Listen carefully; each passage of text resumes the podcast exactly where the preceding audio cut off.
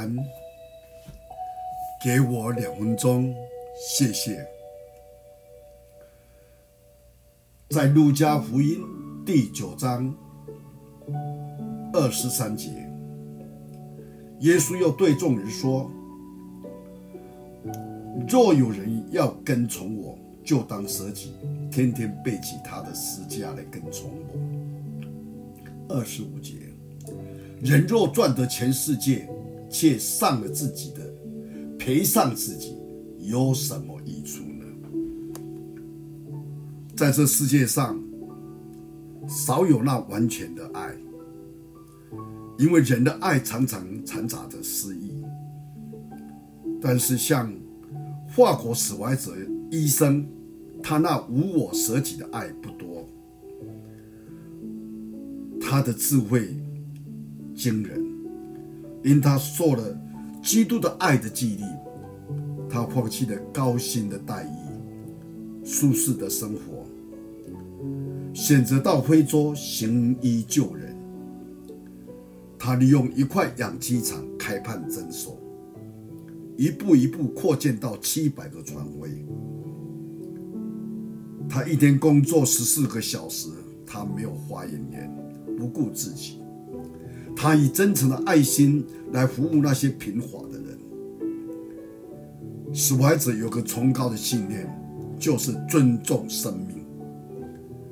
为了推行此信念，他不知费了多少的心力，也因此使他荣获一九五二年诺贝尔和平奖。他在森林默默的工作五十年。直到九十年高龄才安息主主怀，他身体健壮，他有空时候还喜欢弹风琴。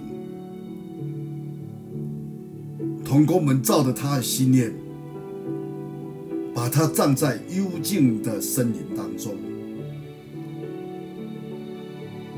这时候，我们可以想到另外一个终身在非洲传道的英国宣教师李文斯顿。当他做完上帝交托他的工作以后，土人把他的心脏埋在非洲，因他的心永远爱那边的人。我们感谢神，有这些前辈。前人所留下美好的榜样，给我们知道什么是那无我的爱、舍己的爱，像基督一样。我们一起来祷告，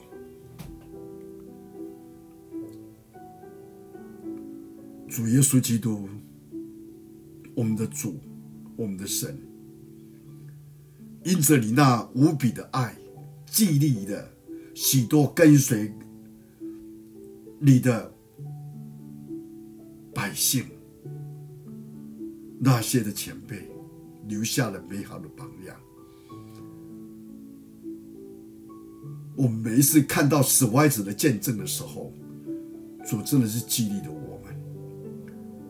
他那一种爱人，不顾对象是谁，他以基督你的爱来爱对方，留下美好的榜样。将生命奉献在那野蛮没有被开化的地方，主啊，我们感谢你。这个都是因着你施加的爱，不断的激励着我们。求你今天帮助我们，让我们知道，我们若赚了全世界，赔上自己的生命有什么益处？